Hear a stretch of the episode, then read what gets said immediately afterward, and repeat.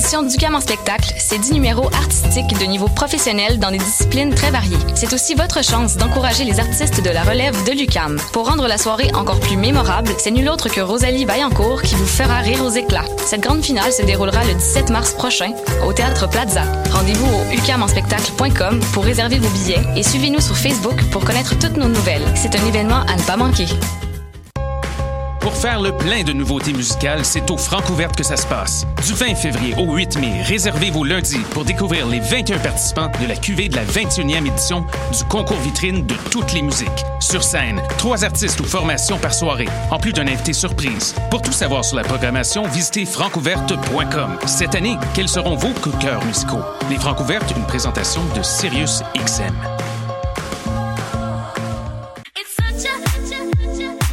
60 minutes de bonheur et de pas de danse.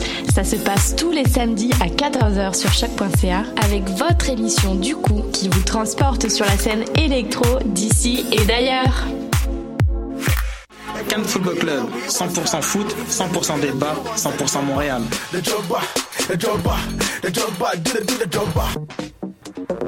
Vous en avez assez de faire des photos moches? Écoutez Objectif numérique où on vous donne des conseils, on teste des produits, on vous tient au courant des dernières nouvelles en matière de photographie et on vous suggère des sites ou des photographes à suivre.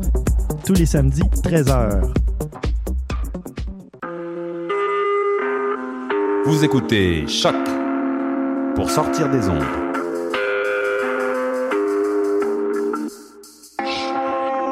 Podcast, musique, découverte. Sur choc.ca. La musique au rendez-vous.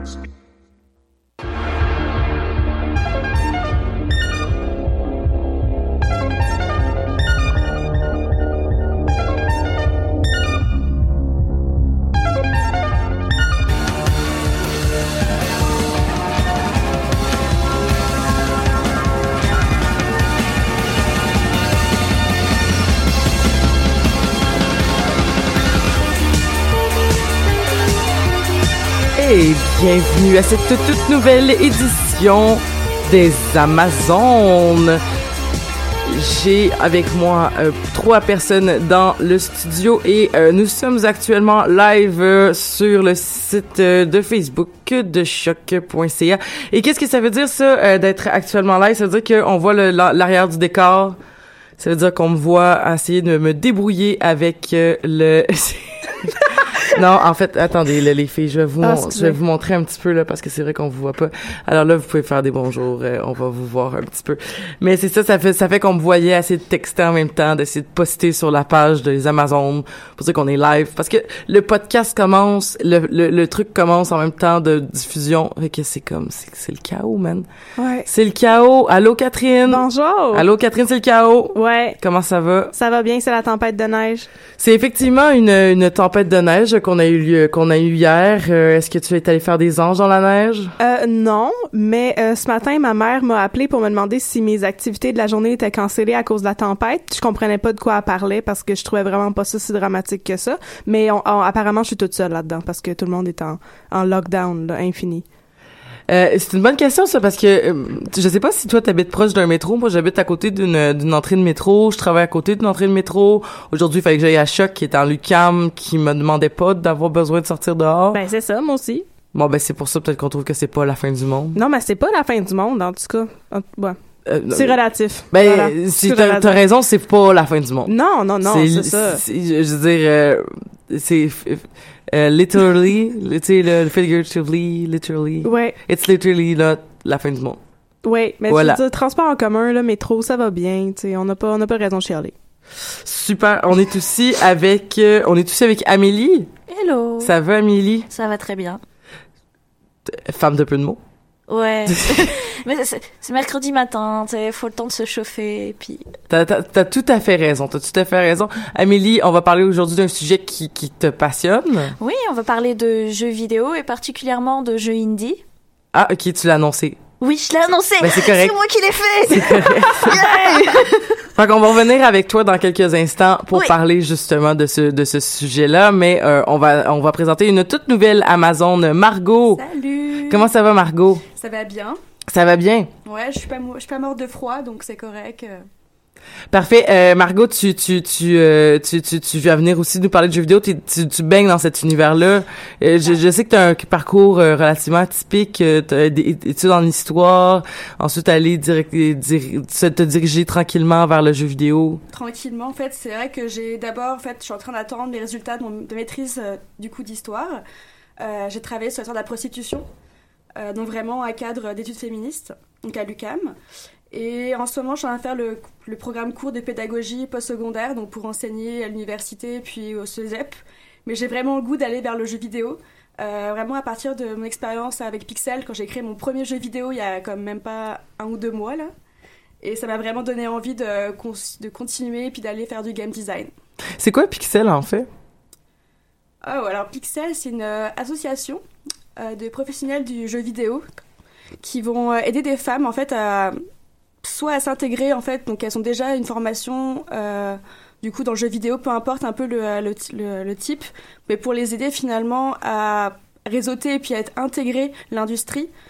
Euh, ou alors c'est vraiment dans, dans mon cas, c'était euh, un incubateur. Donc c'était l'idée de comme de don- donner une possibilité à 10 femmes de créer leur premier jeu vidéo en 6 semaines de rien. Donc vraiment, c'était... euh, on m'a comme pitché voilà, des outils, comment faire ton premier jeu vidéo, vas-y, on t'aide. Et bah ça a marché. Puis il y avait un vernissage à la fin, on a pu montrer notre jeu euh, à tout le monde. Ben il faut quand même des connaissances de base. C'est comme moi j'ai jamais fait de programmation, j'arrive Bah, là. moi non plus. Ah carrément. J'ai comme appris Unity, genre j'ai commencé à m'intéresser à Unity juste avant, mais je me suis mis dans, dedans euh, dans les six semaines quoi. Après aussi on avait comme du coup, y a, bah moi j'ai pas été pris euh, donc dans les 10 femmes, moi j'étais en plus dans le programme à distance, mais j'avais accès euh, à tous les samedis, je pouvais venir en fait avec pour travailler sur mon jeu puis avoir des conseils sur place. Donc du coup, ça quand t'as un feedback, ça va vraiment plus vite aussi pour pour t'améliorer. Donc c'était vraiment beaucoup de, de travail à la maison, puis du coup le samedi pour se faire aider, puis ça a mar- après ça a mar- ouais ça a marché. Après c'est un petit jeu là, ça dure euh, deux minutes là. Ben quand même, je veux dire t'as fait un jeu. Ouais. C'est plus que la plupart d'entre nous là qui vont t'écouter. Même des gens dans l'industrie qui ont jamais fait de jeu eux-mêmes aussi là. Mm. Ben merci Margot, on va pouvoir parler avec toi de jeux indie tout à l'heure, mais avant, c'est le temps d'une d'une de la chronique euh, et euh, cette semaine pour nous faire la chronique, c'est Catherine et Catherine, tu nous as demandé d'avoir accès à euh, ton jingle donc La euh, chanson thème. t'es la seule Amazon à date qui a demandé une chanson thème mais Mais ça prend une chanson thème. en ce jour de tempête. Pour une chronique et surtout en ce jour de tempête.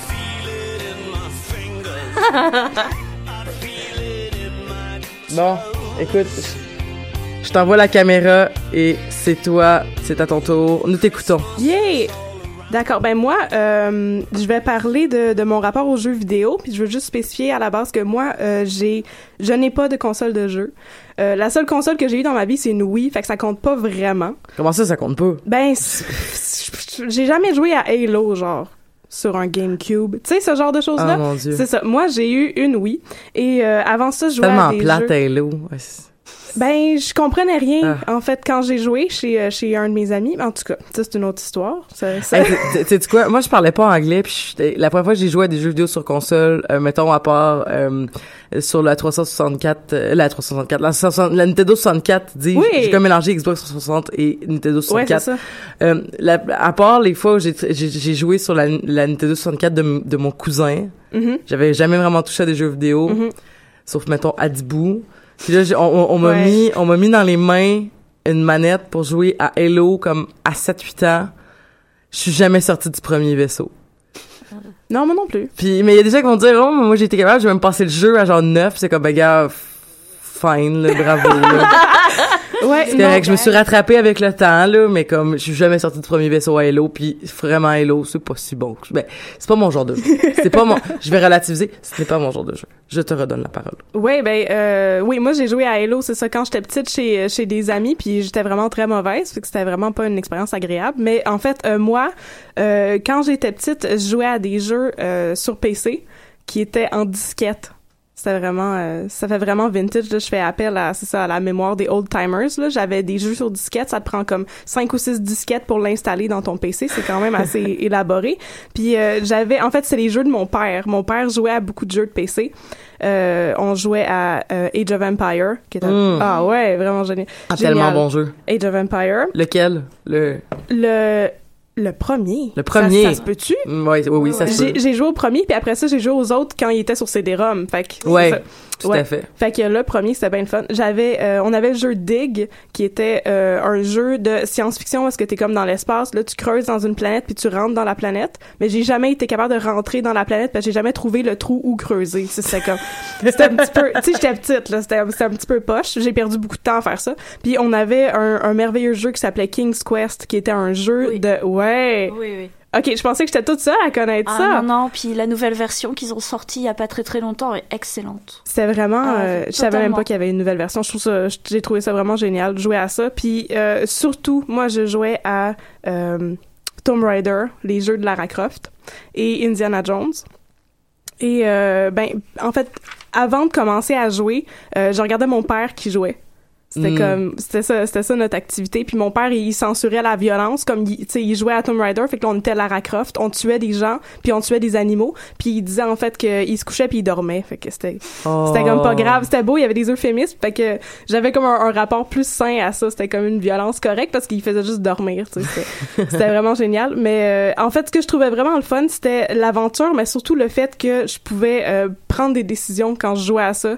Je pouvais tuer les méchants, puis surtout, euh, ce que j'aimais, c'était euh, les puzzles, fait que c'était résol- résoudre des énigmes, tu sais. Fait que euh, toute cette question-là de, de l'agentivité que ça me permettait de jouer à des jeux vidéo, Ouais, ouais, tout à fait. c'était moi qui faisais mon parcours, c'était moi qui, qui résoudais les puzzles, c'était vraiment euh, qui résoudait. Qui résolvait? Ré- Qui résolvait? Non, c'est pas Si, si, Ben qui non. Résolvait? Ça, se dit- ça c'est en anglais. Non, non. Non, non. Qui fais... ce Tu faisais la résolution. Voilà, je faisais la résolution de puzzle et euh, c'était vraiment euh, fait que pour moi c'était vraiment une, une expérience d'empowerment en fait j'étais une petite fille qui jouait à être une grande fille qui pétait la gueule des ours dans un labyrinthe en 3D dans Lara Croft c'était vraiment c'était vraiment ça que je trouvais le plus le fun.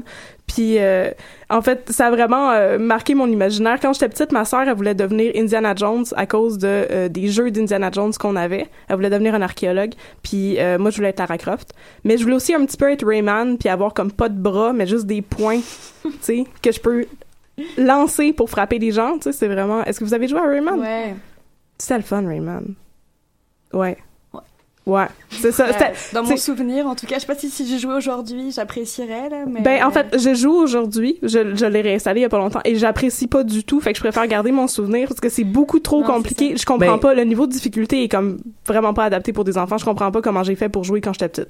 Voilà. Ben écoute, moi, moi les, les- j'ai beaucoup d'amis qui trippent sur les jeux rétro, Mhm. comme les justement les jeux sur euh, sur console, euh, les jeux de plateforme puis tout ça.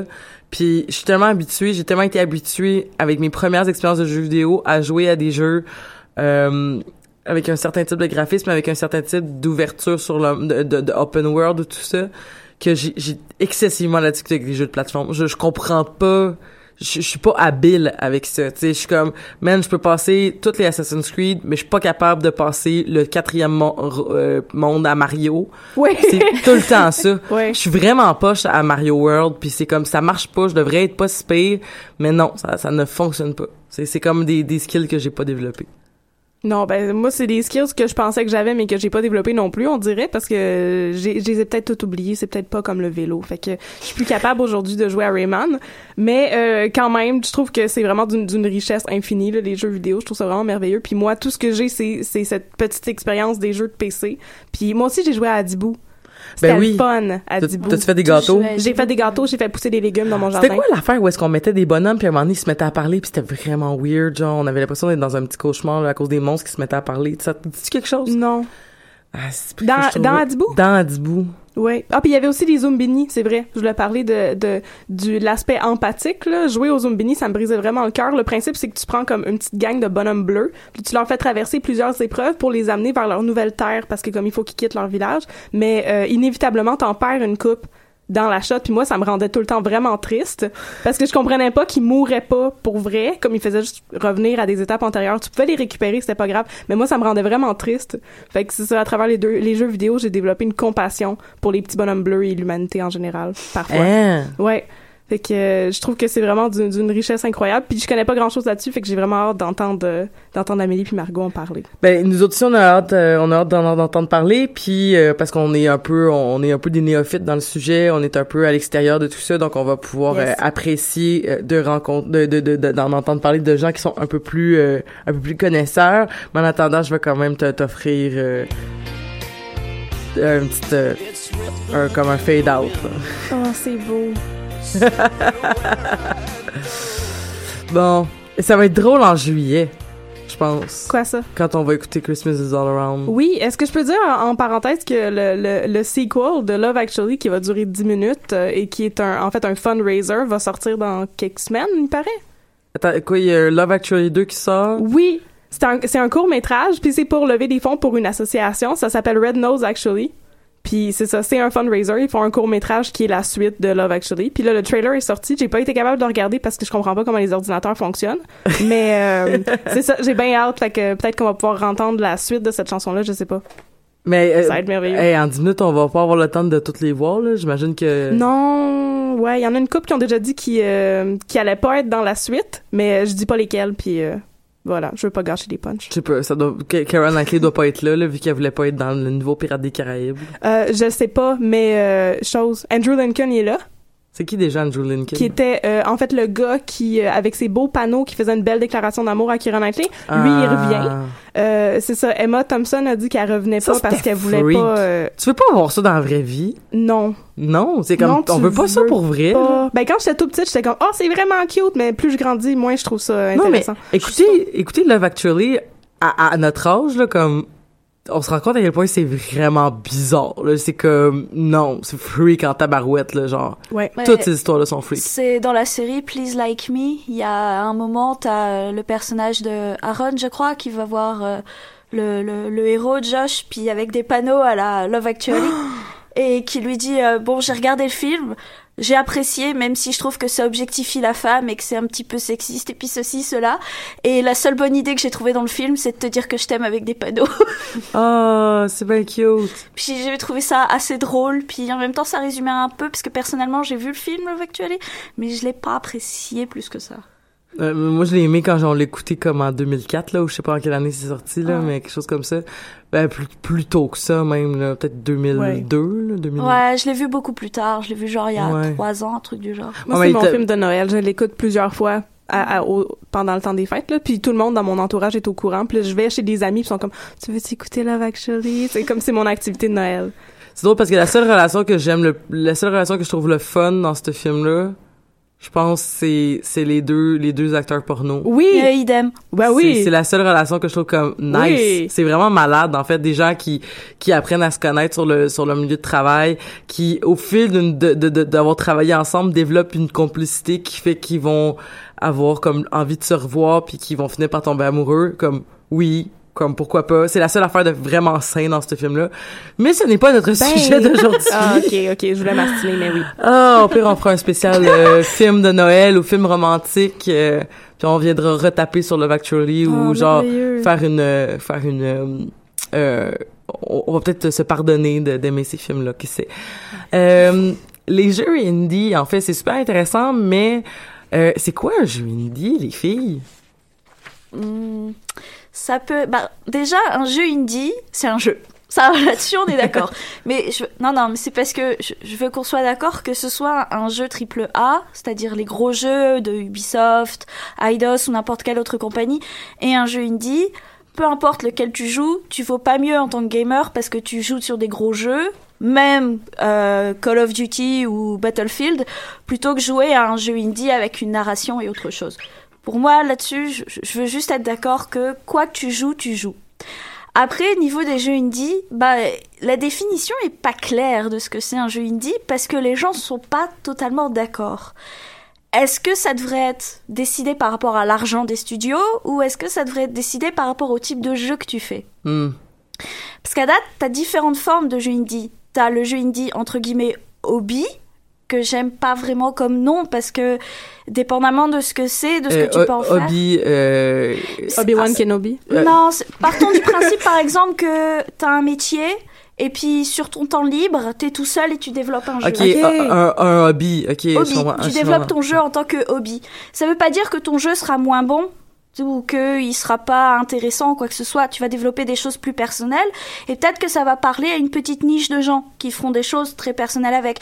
T'as des jeux qui sont sortis et qui sont absolument, euh, absolument merveilleux dans ce que les gens ont fait ça sur leur temps libre.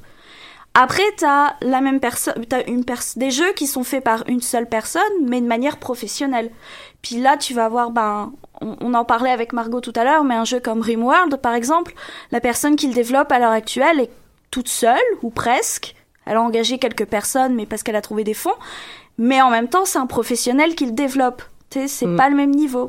C'est son jeu, quoi. Et puis euh, il fait faire du jeu indie aussi. Voilà. Après, t'as le jeu indie avec des compagnies petites, par exemple une vingtaine de personnes. Et après, t'as le jeu indie avec des compagnies plus grosses, qui arrivent entre 50, 100, 150 ou plus de personnes. La seule différence, c'est que, bah, euh, on les appelle indie, je dirais, parce que c'est pas dans du jeu triple A. Mais co- comment est-ce qu'on parce que le jeu indie aussi euh, peut-être que c'est c'est moi qui me trompe mais aussi quand tu disais euh, c'est tu par rapport à l'argent c'est tu par rapport tu sais comme ça on a l'idée aussi qu'un jeu indie souvent va être plus comme et là peut-être que c'est moi qui qui qui qui qui, qui tripe euh, qui, qui qui qui est dans dans l'erreur euh, je perds mes mots aujourd'hui je suis désolée je, je fais de l'insomnie les gens qui nous écoutent mais c'est un petit peu difficile d'être là ce matin mais euh, le- le- les jeux indie dans ma tête, c'est des jeux souvent justement qui vont aller chercher des profondeurs. Euh, c'est souvent des jeux qui vont comme avoir comme une, une, euh, comment je pourrais dire ça, une prétention euh, d'aller explorer euh, des, des choses tout ça, mais c'est pas une question de contenu, mettons. Ça, ça a plus, ça a vraiment rapport avec la production. Mhm.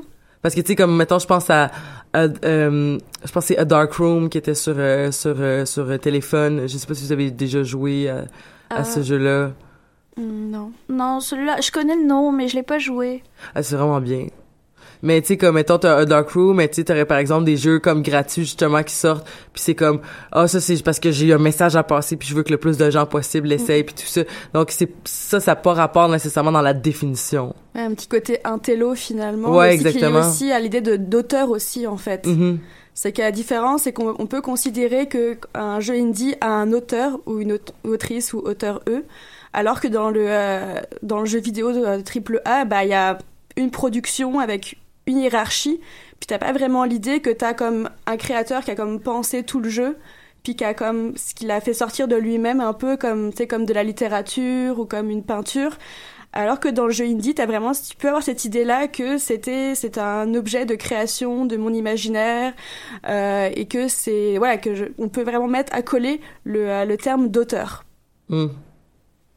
Et aussi le côté aussi forcément politique qui peut aussi être euh, présent là, euh, comme Paper Please, qui est vraiment euh, Ah oui, c'est bien un ça. jeu très très politisé en fait, mais même des jeux qui sont qui ont un moins d'apparence politisée comme This War of Mine et aussi un message politique qui euh, qui est finalement que euh, bah quand t'es un civil en temps de guerre, bah c'est la merde et voilà quoi, c'est et que c'est n'importe qui qui peut être un civil finalement et qui va souffrir. En fait, This War of Mine, ça reprend euh, la thématique de euh, euh, de la guerre civile à Sara- Sara- Sarajevo ouais. années 90 puis c'est vraiment tu c'est une simulation de la vie des civils puis tu joues vraiment sais de la de la prof de 50 ans à la journaliste au cuisinier au pompier à la gamine des rues de 17 ans Euh, donc vraiment il y a l'idée qu'on montre euh, des, des gens différents qui seraient qui, peut, qui sont vraiment très proches de toi finalement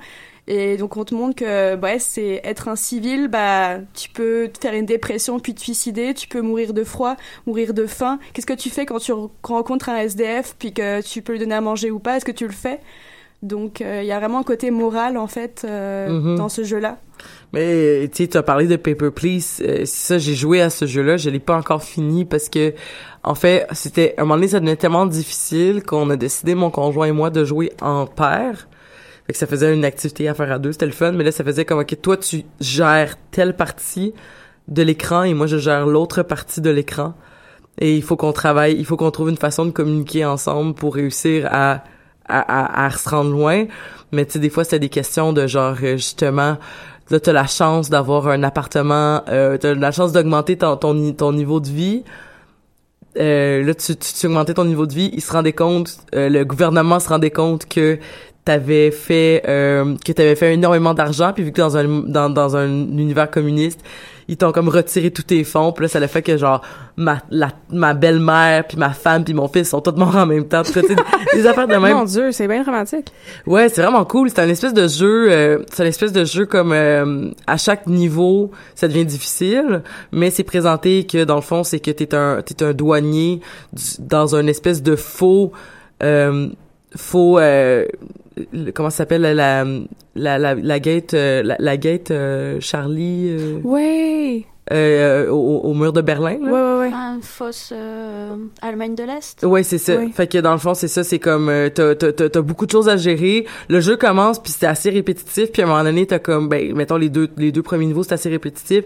On te rajoute des difficultés à chaque fois. On change quand la politique change autour de toi, tu toi tu changes tes tâches à faire. Mais c'est aussi que tu sais on t'embarque dans des affaires de s'il te plaît laisse-moi rentrer pour euh, tu sais dans, dans le fond laisse-moi rentrer, je sais que j'ai pas les bons papiers, mais il faut vraiment que j'aille voir mon fils, puis parce que c'est moi qui va lui apporter de l'argent ou je sais pas trop quoi pour qu'il puisse survivre, puis nourrir sa femme. Puis d'un autre côté, euh, si tu fais ça, ça te fait une erreur, puis là, à un moment donné, à chaque erreur, tu perds de l'argent, fait que ça veut dire que toi, tu peux même pas payer ta famille. Fait que tu sais, c'est comme plein d'affaires comme ça qui, qui se rajoutent. Puis à un moment donné, t'as comme une affaire aussi de de, de rébellion euh, qui s'ajoute euh, qui s'ajoute là-dedans où est-ce que t'as des espèces de, de gens qui te demandent de faire des missions, de faire embarquer des, des, des rebelles à l'intérieur de en tout cas bref, c'est vraiment cool. Puis euh, mais à, tout seul c'est quand même rock'n'roll je, je conseille de le faire à deux si vous êtes euh, capable de le faire. Mais c'est vraiment un cool jeu. Fait que première suggestion de la journée, jouer à Paper Please. Je l'ai noté, justement. Mais pour revenir à, à la discussion de jeux indépendants qui seraient plus intellectuels, Ouais. je pense que c'est le problème du mot indépendant. Ah. On se dit souvent qu'un jeu, on parle particulièrement indie en fait. Tu sais, les musiques indie, les choses un peu plus euh, souterraines ou ce genre de choses, il y a comme une connotation qu'il faut les chercher pour les apprécier, que c'est pas commercial ou mainstream et autres. Mais il y a quand même des jeux dits indépendants qui sont pas non plus avec des prétentions politiques ou morales ou intellectuelles ou ce genre de choses. T'as vraiment un très vaste catalogue. Puis à l'heure actuelle, il y a qu'à regarder sur Steam le nombre de jeux disponibles. C'est assez hallucinant. Je dis rien que ma bibliothèque personnelle, j'ai à peu près 150 jeux. Mon compagnon a à peu près une centaine de si aussi. Donc à nous deux, ça nous fait 250. Et ça, c'est juste sur PC. Parce que après, euh, quand tu regardes les consoles, que tu ajoutes les choses, il y a des millions et des millions de jeux, donc à mon avis, il y en a pour assez pour tout le monde. Puis c'est vrai que t'en as certains avec une narration qui sont absolument intéressantes, puis t'en as d'autres qui sont un peu plus des jeux style juste pour le fun. Mhm. Puis c'est aussi l'avantage d'avoir ce qu'on appelle des jeux indépendants, c'est que tu peux aller explorer des choses que tu peux pas forcément trouver dans les choses plus commerciales. Parce que, et là encore, pour moi, c'est une notion d'argent, mais plus t'as de l'argent investi dans un jeu, plus il faut avoir, comment dire, moins tu prends de risques, parce qu'il faut que tu puisses te rembourser par la suite. Ok. Sûr que t'as un public qui est derrière, en fait, le jeu indie peut avoir, du coup, des niches puis se dire ok moi je vais faire un- le meilleur jeu de simulation de, euh, de je sais pas quoi moi de, de vaisseau spatial mais ultra réaliste ultra chiant pour vraiment un public très précis et ça peut fonctionner parce que il y a un public qui va être très petit mais qui va apprécier vraiment le jeu en fait Bah, il y a Mm. qu'à voir le jeu de simulation de chèvre, où tu te balades en tant que chèvre partout dans la ville, tu fais rien, tu, tu vis en tant que chèvre. Et ça a été un énorme succès. J'ai une amie qui arrête pas avec ce jeu. Ouais. J'ai- oublié le nom du jeu, mais il y a un jeu où est-ce que euh, tu conduis un bus sur une autoroute, puis il se passe rien, puis ça dure six heures de temps, mais il se passe rien. ah, mais, ça c'est les simulations allemandes aussi là il y a tout ça non, mais, sauf euh, que sauf que ce jeu-là, c'est c'est une blague là dans le fond. Oui, c'est- oui, c'est- c'est- c'était euh, de, de, comi de comiques euh, américains qui avaient euh, lancé ce jeu-là. C'est ça, parce que dans le fond, Ouais. le but du jeu, c'est qu'il se passe rien, mais si, si l'autobus euh, va un peu vers la droite, fait que si tu si tu prends pas le temps d'aller la replacer, il va faire un accident. Ah, wow. Fait que c'est juste ça, tu t'arranges juste pour que tu prennes pas le clos, tu sais. Mais je sais qu'à l'heure actuelle sur Twitch, t'as des marathons de ce jeu-là, de gens qui font la route, et c'est généralement pour euh, pour euh, euh, ramasser des fonds pour des associations. Oui, ce parce que c'est plate en tabarouette. C'est presque une performance quasiment. Exactement. C'est ça. C'est c'est ça puis t'as des jeux euh, là je- j'ai regardé sur mon téléphone des des jeux que j'ai déjà joués un peu indie euh, comme le jeu Two Dreams de 137B euh, 137B là je sais pas c'est c'est c'est comment ça se prononce mais euh, Two Dreams qui est un jeu dans le fond de puzzle mais qui était entouré d'une espèce de de hum, d'une espèce d'aura de discussion sur le subconscient tout ça mais au final c'est c'est la mécanique ce n'est que des puzzles tu sais mais on t'a englobé ça autour de quelque chose d'un peu plus euh, d'un peu plus mignon puis euh, en, en- en même temps quand je repense à euh, Dark Room justement qui est un jeu de super minimaliste, c'est-à-dire que c'est des boutons comme sur un c'est c'est c'est c'est noir ou c'est blanc ou c'est gris l'image, puis c'est des boutons, puis là, faut que tu faut que tu fasses de la gestion. Puis là, faut que tu essayes de là, au début c'est de la gestion, puis à un moment donné tu peux faire de l'exploration mais c'est des zéros puis des 1 puis des lettres.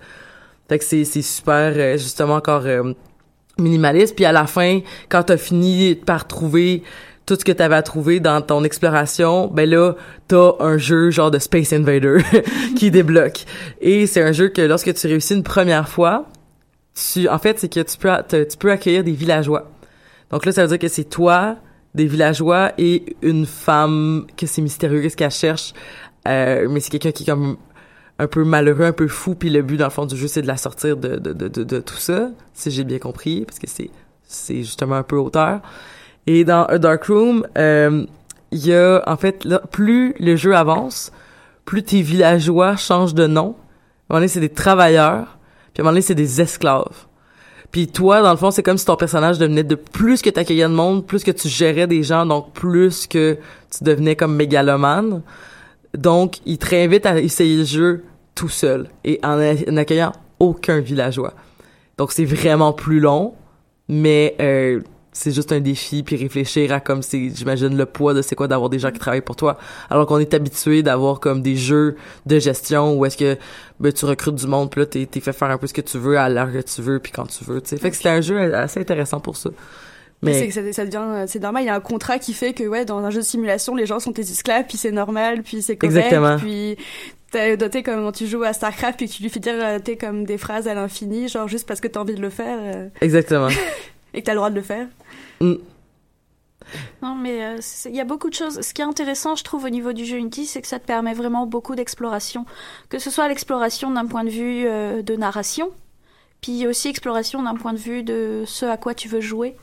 Par exemple, je, je sais que, bon, là, euh, For Honor est sorti, puis l'une des choses que, qui avait été mis en avant aussi du jeu, c'est que, par exemple, tu utilisais les joysticks de ta manette, tu sais, les, les espèces de ronds, Mhm. que c'était pas la même chose, que c'était pas juste pour avancer, que ça te permettait d'utiliser toute ta manette et notamment tes deux pouces pour faire des choses différentes. Mais il y avait déjà eu des jeux qui étaient sortis avec ce genre d'exploration, par exemple euh, Brothers, qui était euh, A Tale of Two Sons. Je sais pas si vous y avez joué. C'est un jeu magnifique que qui m'a fait énormément pleurer, qui est une espèce de conte de fées où t'as euh, un père qui tombe malade et les deux fils qui partent chercher une fleur en haut sur une montagne pour le sauver. Et pour pouvoir y jouer, en fait, tu contrôles les deux personnages en même temps. Et tu contrôles leur déplacement tous les deux avec le joystick. Et le but du jeu, c'est de les bouger en même temps avec les joysticks pour résoudre des puzzles au niveau de comment tu te déplaces. Mm. Et euh, le jeu est très très bon. Il est vraiment très très beau, la musique est magnifique. Puis en plus, c'est pas grand chose au niveau de, de ce que tu dois faire au niveau des mécaniques, des boutons et autres, mais c'est assez intéressant pour comment dire pour te donner un petit challenge en fait et ce genre de choses. Puis il y a plein de jeux qui essaient de trouver des petites manières un peu différentes de jouer, etc., etc. Et je pense que le, le- la plateforme indie est vraiment une très bonne plateforme de jeu de ce point de vue-là pour essayer de trouver des choses un peu inhabituelles. Ouais, pour expérimenter tout simplement, d'avoir le loisir d'expérimenter. Puis là, on vient peut-être à l'idée du loisir aussi quand, Mhm. quand tu travailles dans l'industrie, puis que t'as vraiment bah, c'est, on donne des tâches très précises, puis là, du coup, tu peux enfin, comme, essayer des choses que tu as eu l'idée il y a comme 3-4 ans, puis là, l'essayer, puis mettre ça en place, et t'es expérimenté. Hmm. Mais euh, le, le, le jeu, ce que j'aime bien coup, moi, avec la, la notion de jeu loisir, c'est que n'importe qui pourrait faire un jeu. Tu parlais justement de, quand on parlait de pixels, que tu disais que tu avais aucune notion de programmation, ce genre de choses, puis que toi, Elisabeth, tu pourrais pas faire de jeu, par exemple Eh ben si. Eh ben si Il existe une multitude de plateformes à l'heure actuelle qui permettent à n'importe qui de faire un jeu. Par exemple, tu peux avoir des jeux qui sont juste avec des textes, où tu choisis ce qui t'arrive, tu Ouais, sais, genre... ouais, tout à fait. Même avec Game Maker aussi, euh, qui est comme assez simple d'utilisation, là. C'est ça. Et, genre, par exemple, un des meilleurs jeux cette année, c'est Undertale, puis il a été fait sur Game Maker. Puis c'est correct. C'est, c'est, c'est quoi Game Maker, en fait? C'est juste un éditeur de jeu, en fait. Ok. qui est gratuit, donc tu peux la, tu peux, tu télécharges, puis ça permet d'avoir une, une interface pour créer ton jeu en fait. Donc au lieu de programmer, tu as une interface avec quoi tu vas agir en fait pour créer ton jeu. Donc ça évite de devoir bah, apprendre à coder, tout simplement. Puis c'est vraiment très accessible, ça, pour quelqu'un qui... euh, c'est moi personnellement je trouve ça extrêmement accessible il y a des millions de tutos sur YouTube qui te permettent vraiment de découvrir puis parfois ça vient tu trouves facilement des, des assets ce qu'on appelle des images de la musique et autres gratuitement sur internet Oui, OK. et euh, après si tu, tu tu prends le temps de lire exactement ce qu'il faut que tu fasses t'as moyen de faire des choses vraiment intéressantes sur ce genre de jeu OK. ce genre de, de, de plateforme pardon Puis est-ce que tu peux ajouter comme du, du contenu original? Sais, on va dire que tu veux Ouais, composer ta propre absolument. musique? Oui, c'est ça. OK. Tu vas, tu sais, comme moi, j'ai fait beaucoup sur Photoshop finalement des images, puis je les ai comme travaillé sur Photoshop là, et je les ai ajoutées après à mon jeu. C'est euh...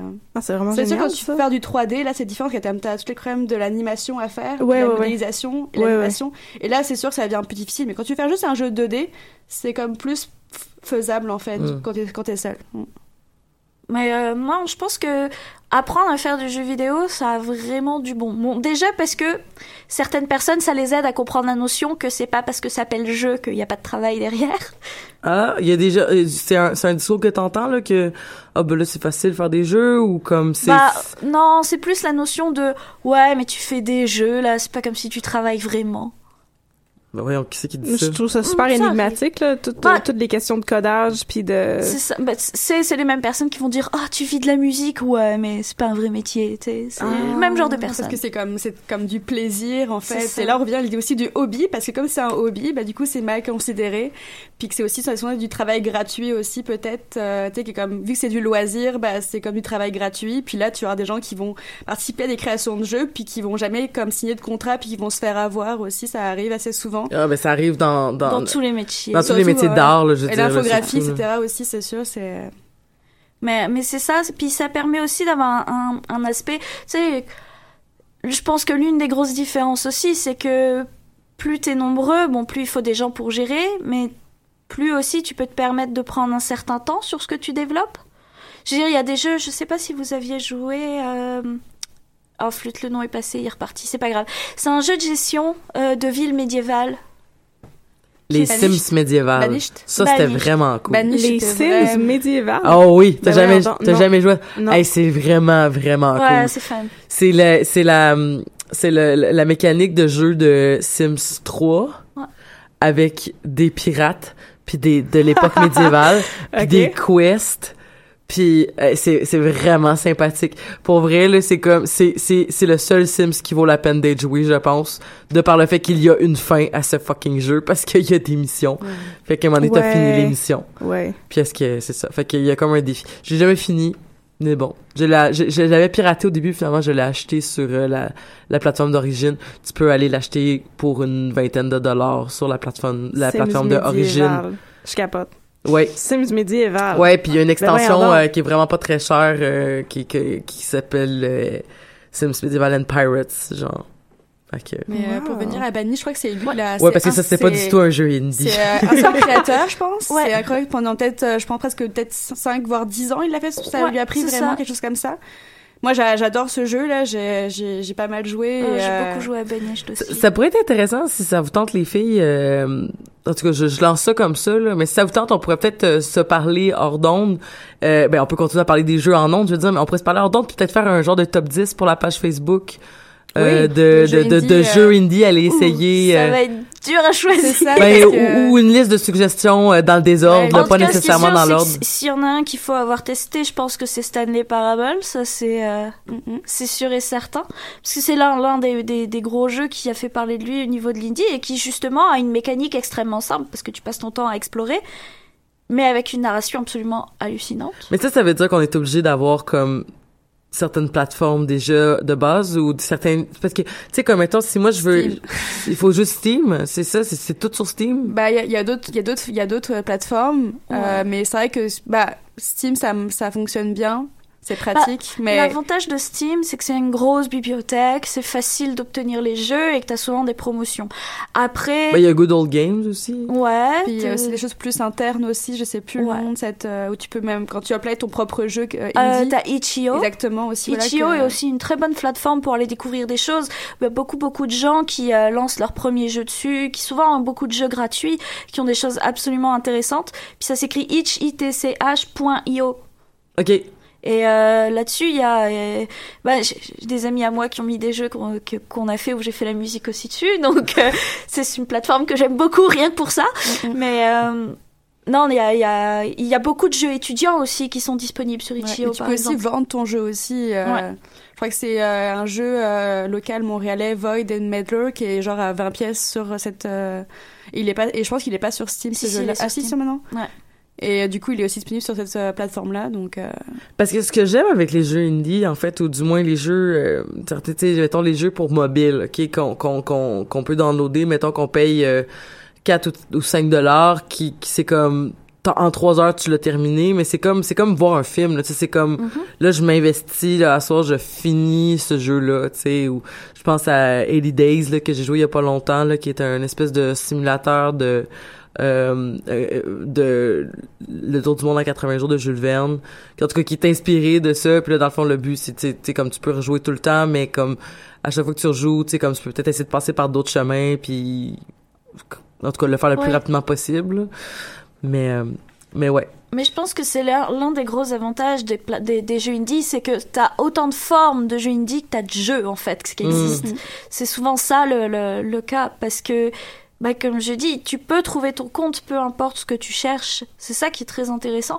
Puis ce que j'aime aussi avec le fait qu'il y ait des jeux indie qui a apparu, c'est que je veux dire, je suis pas sûre qu'une compagnie comme Telltale qui faisait des- qui font des jeux épisodiques. C'est-à-dire que tu vas avoir un chapitre qui va durer deux heures, puis dans trois mois, tu vas en avoir une nouvelle qui va durer deux c'est eux heures. qui font Game of Thrones Ils ont fait Game of Thrones, ils ont fait euh, euh, les que j'ai joué au pilote qui était vraiment sympathique Ouais, ils ont fait les, les Walking Dead aussi. Puis euh, l'un de leurs plus célèbres aussi, c'est The Wolf Among Us, qui est tiré de la BD aussi, Fable.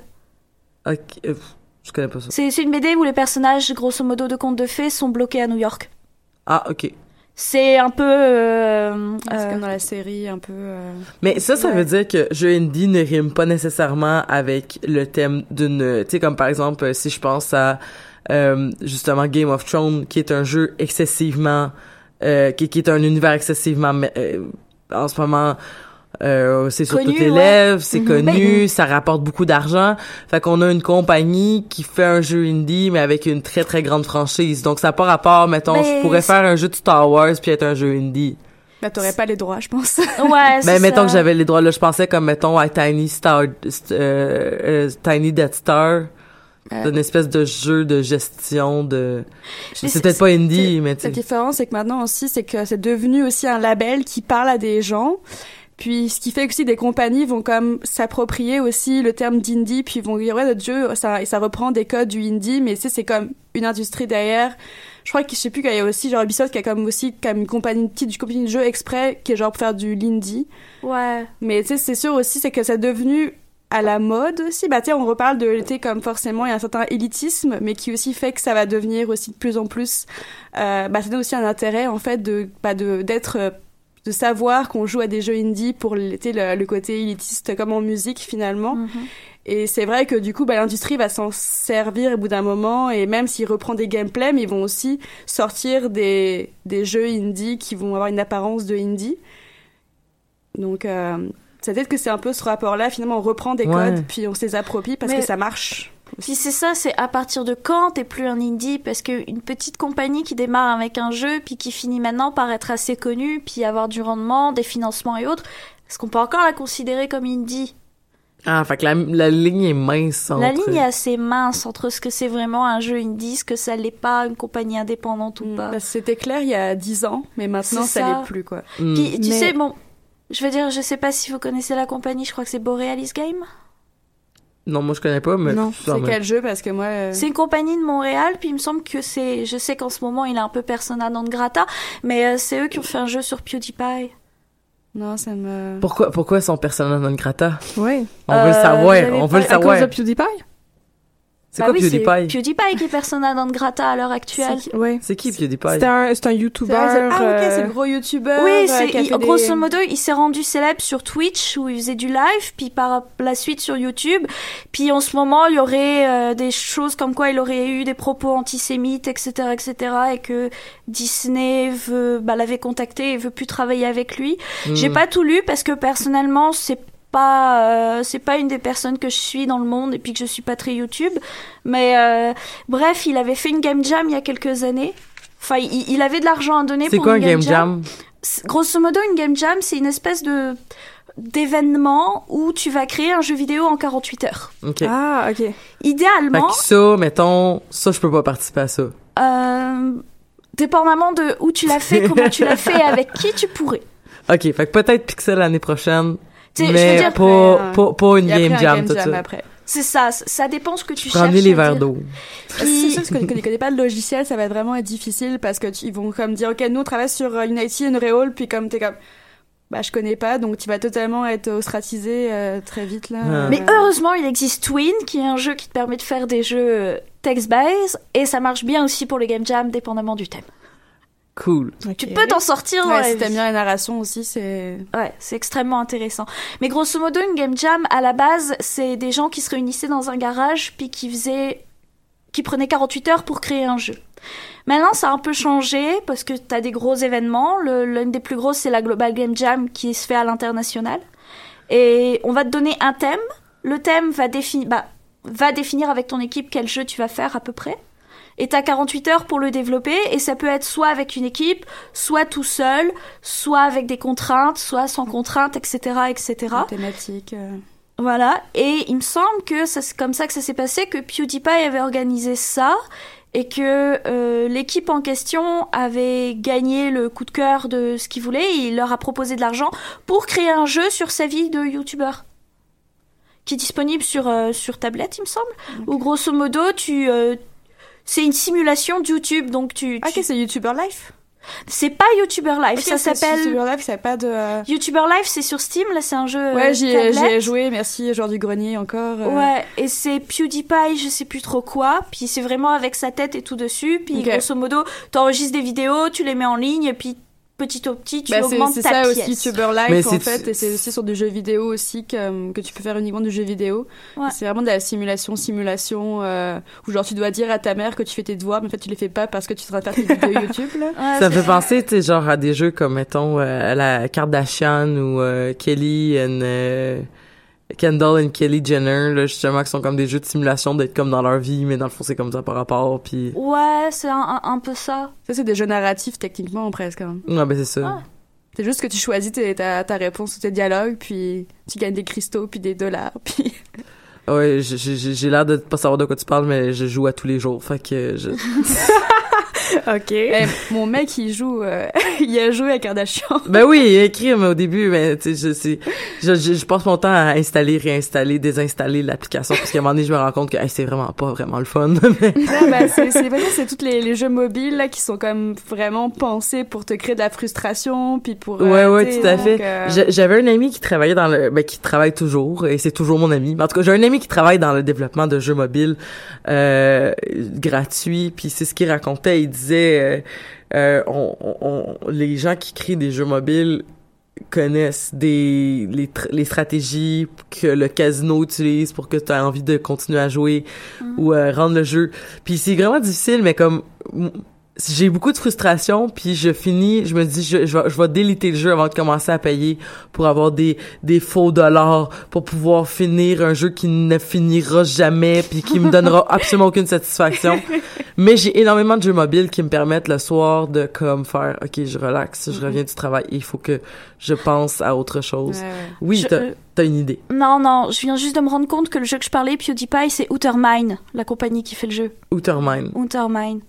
Qui Ok. d'ailleurs, ils sont en train de, il me semble, de développer un nouveau jeu sur Steam qui est une histoire sur le Québec, mais j'en suis plus sûre. Hein? Ben, ben, ben, cool. On va, on va, on va vérifier, on va euh, se tenir au courant.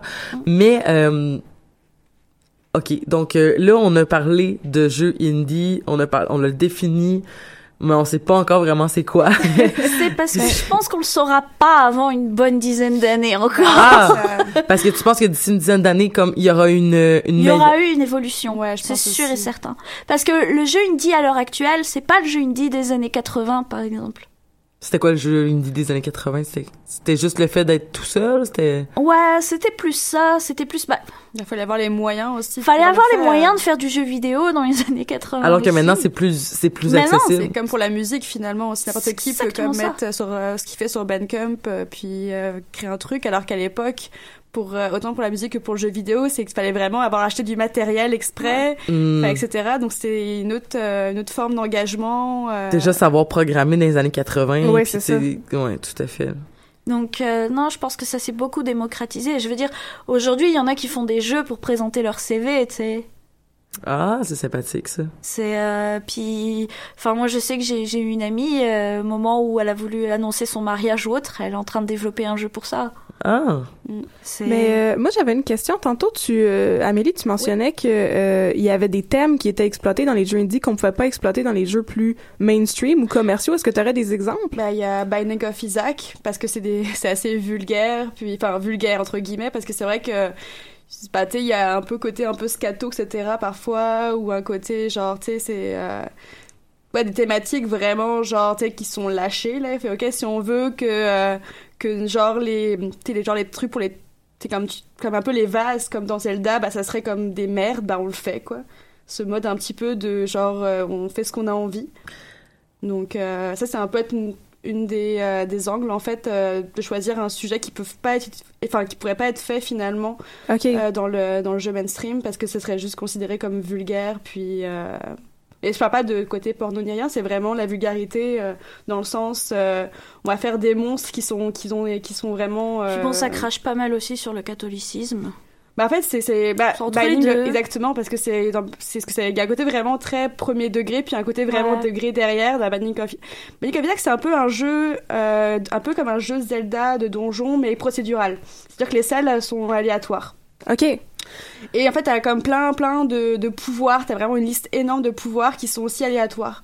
Et euh, donc tu vas avoir des, des pouvoirs parce que c'est comme tu joues en plus à un enfant euh, qui est euh, qui du coup se fait on comprend rapidement en fait qui se sa mère est en train de le tuer en fait. Et donc du coup il un côté très freudien tu rentres dans ton dans son esprit en fait. C'est d'échapper finalement à sa mère Qui est dans essaie son de le dans- tuer parce qu'elle a entendu Dieu lui dire qu'il fallait qu'elle le tue. oui voilà exactement. Wow. Et euh, donc du coup, tu sais, tu vas avoir des trucs genre tu sais, sur le la thématique tu sais, de Satan, etc. De euh, tu vas tuer des, tu vas comme prendre des pouvoirs de démons. Puis tu vas aussi comme avoir des trucs qui vont t'écarter les yeux pour pleurer plus fort que ton âme c'était pleurs d'enfant. Donc voilà, il y a un côté comme ça de on fait ce qu'on a vraiment envie. là. En plus, plus t'avances dans le jeu, plus tu te retrouves dans l'utérus de ta mère. Oh, ok. Mais ça, ça me fait penser en fait tout ce que vous dites en fait à un jeu euh, un jeu un, un jeu qui était qui est toujours gratuit euh, que la personne a mis disponible euh, à tout le monde euh, qui s'appelle Polymorphous Perversity. Je sais pas si vous avez déjà joué ou entendu parler. Un jeu que j'ai pas terminé parce que c'est un genre de jeu euh, à la justement euh, c'est c'est un jeu euh, un peu comme les vieux Zelda là justement où tu, tu te promènes euh, tu sais on te voit de haut euh, c'est un espèce de faux 3D en 2D en Mhm, fait. mhm. puis à un moment donné en tout cas si j'avais à rejouer au jeu il y a des choses que je ferais pas justement parce que tu finis par te nuire euh, puis là mais tu dois le découvrir. Mais c'est un jeu qui, dé- qui qui explore justement la sexualité. T'es un, t'es une personne qui est comme le jeu commence en fait où tu vois une espèce de faux 3D où euh, c'est quelqu'un qui est en train de se masturber devant de la pornographie et la personne se fait on comprend pas trop mais c'est comme si elle se faisait kidnapper et là, tu, joues cette personne-là qui se réveille dans un train où tout le monde est nu, puis on s'en va sur une île magique où comme tout le monde va vouloir faire l'amour. Et c'est un jeu qui explore justement comme c'est une espèce de jeu de donjon justement, mais qui explore toute la l'espèce de recherche de, de de de développement de la sexualité avec euh, avec euh, entre autres ben plus plus t'attends pour avoir une relation sexuelle plus tu pourrais mourir parce que ton pénis explose. Mais aussi tu vas il y a, y, a, y a des viols dans le jeu parce que c'est la seule façon de tuer les autres personnes c'est de les baiser à mort. Puis comme mais baiser à mort c'est-à-dire les épuiser là pas dans le sens ouais. les tuer. Euh, euh, c'est ça, puis on explore beaucoup aussi justement, tu sais comme il y a une genre de mission qu'il faut que tu convainques une des trois filles euh, qui est disponible envers toi de de, de, de, de, de, de- de devenir ta blonde. Euh, mais lorsque tu la lorsque tu l'embarques dans ta vie, c'est ça que j'irais pas faire. En fait, tu les manipules, tu leur donnes des cadeaux. Il y en a une qui finit par dire ok c'est beau, c'est avec moi que tu vas pouvoir euh, passer le reste de ta vie. Sauf que là, elle va s'installer dans ton lit, dans ta maison, et là tu peux plus te coucher, que tu peux plus reprendre d'énergie parce que t'es rendu avec une blonde. fait que c'est des niaiseries comme ça, mais c'est vraiment pour et puis c'est justement c'est super freudien aussi justement ça explore euh, en fait Polymorphous euh, Perversity ça a l'air que c'est un concept freudien puis ça continue à explorer euh, plein de plein de thèmes puis là il y a comme des affaires aussi euh, tu sais ça parle d'objectivisation de la femme vraiment beaucoup euh, ça parle aussi justement de tu sais comme tu, tu te fais tu justement toi-même tu te fais violer puis il faut que tu deals avec tout ça c'est vraiment weird comme jeu que j'ai pas terminé mais c'est Et gratuit sinon, il y a le, pour parler d'une créatrice de, de jeux indie, t'as Mhm. Nina Freeman qui a travaillé, qui a fait un jeu qui s'appelle Cybelle, qui vraiment, c'est, ça, c'est un sorte de jeu témoignage de sa vie, qui parle aussi de son, de sa sexualité, etc. Qui est forcément, du coup, qu'on a été sorti, ça a fait un peu un, une sorte de mini scandale, mais du coup, on parlait de ça parce que ça parlait de sa vie sexuelle aussi. C'est sa vie amoureuse, que c'est vraiment, enfin il y a vraiment différentes phases dans le jeu, mais ça reprend en fait une période de sa vie qu'elle a transformée un peu en, jeu. Puis ça, sa vie en fait autant dans la vie dans la vie normale que dans son mode en fait dans IRL et aussi en fait dans son le même RPG auquel elle jouait en même temps. Donc c'est vraiment sur ses, relations amoureuses, sa vie sexuelle. Puis du coup, bah on lui a fait ah t'as fait un tu fais un jeu qui parle de ta vie, puis t'es une femme, puis tu parles de ta vie sexuelle, genre tu sais c'est comme et du coup on parlait on d'elle parce que c'était un jeu sexuel sur sa vie aussi. Et donc t'as Mhm. vraiment ce côté-là de ok. euh, et c'était et moi c'était la seule personne que j'ai connue, enfin la première créatrice de jeu que j'ai connue parce que on parlait comme ça finalement de son jeu aussi. Hmm. Donc c'est un peu euh, voilà, faut que ça soit un jeu personnel et très féminin pour pouvoir qu'on parle de la créatrice finalement. Ouais Mais moi, je m'attendais vraiment à ce qu'il y ait plus une, une portée euh, politique puis un message Mais- derrière. Ben il y en a, tu sais, il y en a qui le sont euh, comme quand, quand on revenait à Paper Please ou même Oui. à A Dark Room. Puis, mais t'as aussi des jeux, euh, je pense aux jeux sur euh, la tuerie de Columbine. Oh, Qui, ben, ok, c'était un, dans le fond, Oh. c'était un jeu, comme c'est un jeu en deux parties. oh non. La première partie, mais la première partie en fait, c'est que tu tu tuais les tueurs de Columbine. Ok. Il y a une espèce d'intermède, j'ai pas joué, mais il y a une espèce d'intermède où euh, t'es obligé d'écouter des reportages ou je sais pas trop quoi pour comme justement comprendre c'est quoi qui s'est passé. Il y a une partie du jeu où t'es obligé euh, pour avancer de euh, d'être contraint à euh, à être un peu imprégné des réalités des je me rappelle plus si c'est comme soit des témoignages de c'est comment qu'était leur vie ou tout ça ou euh, d'écouter des en tout cas, il y a, y a une- il y a une partie de, il y a une partie du jeu qui t'oblige un petit peu à comprendre leur psychologie. Ok. Puis la deuxième partie du jeu, c'est qu'ils sont, les autres ils se sont suicidés à la fin de leur tuerie, euh, ou ils ont été tirés par la police, je me rappelle plus. Mais dans tous les cas, c'est que là ils sont rendus au purgatoire. Puis là, ils- maintenant ils tuent des démons parce qu'ils essayent de se, de se sauver eux-mêmes, puis sont, puis leur âme, tu sais.